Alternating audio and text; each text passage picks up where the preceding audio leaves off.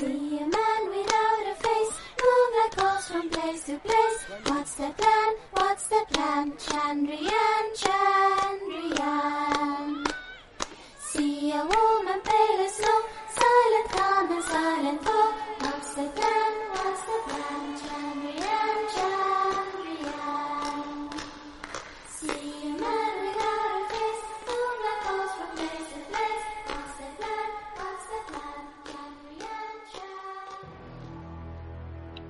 Saludos, queridos habitantes de Temeran. Bienvenidos a la posada.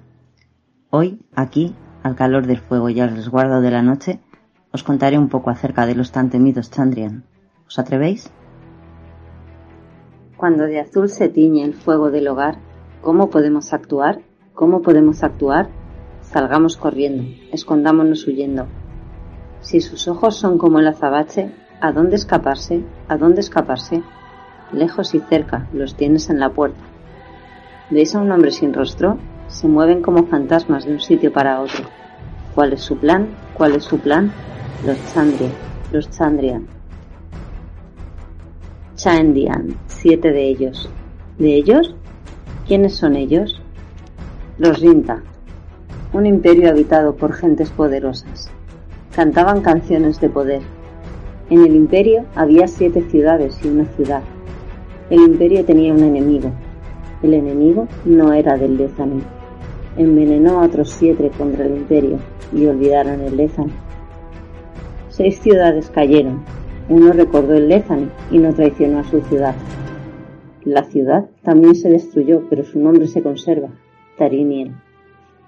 Siete ciudades y una ciudad. Belén, Antus, Baeret, Tinusa, Emlen y las ciudades gemelas de Murilla y Murela. Y la ciudad, Mirtariniel.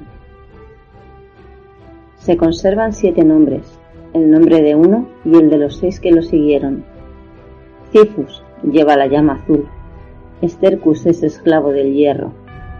Cerule, frío y de ojo oscuro. Usnea solo vive en la podredumbre.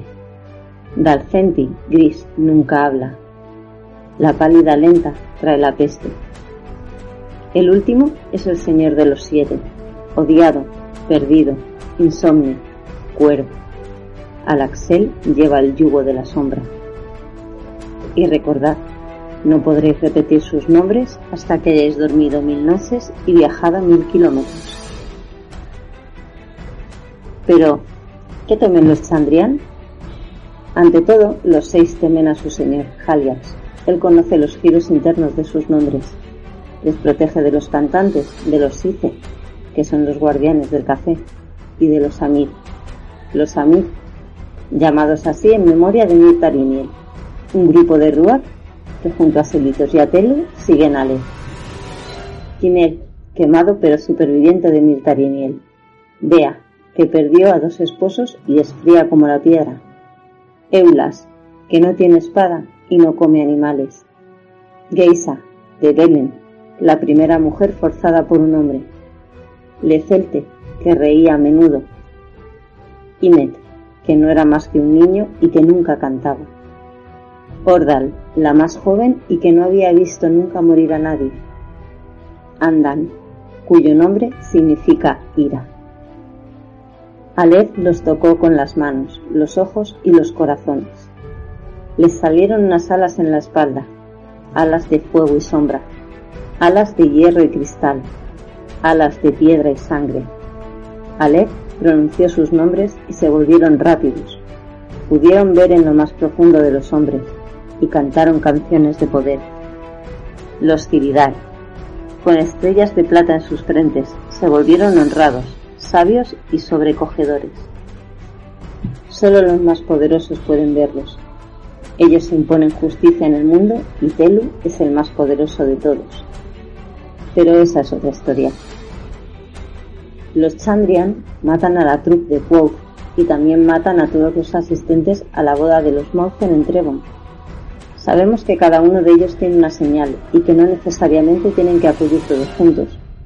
Arliden, el padre de Quoth, investiga acerca del Anre, porque está componiendo una canción, la cual sabemos que toca en el campamento de la troupe antes del ataque.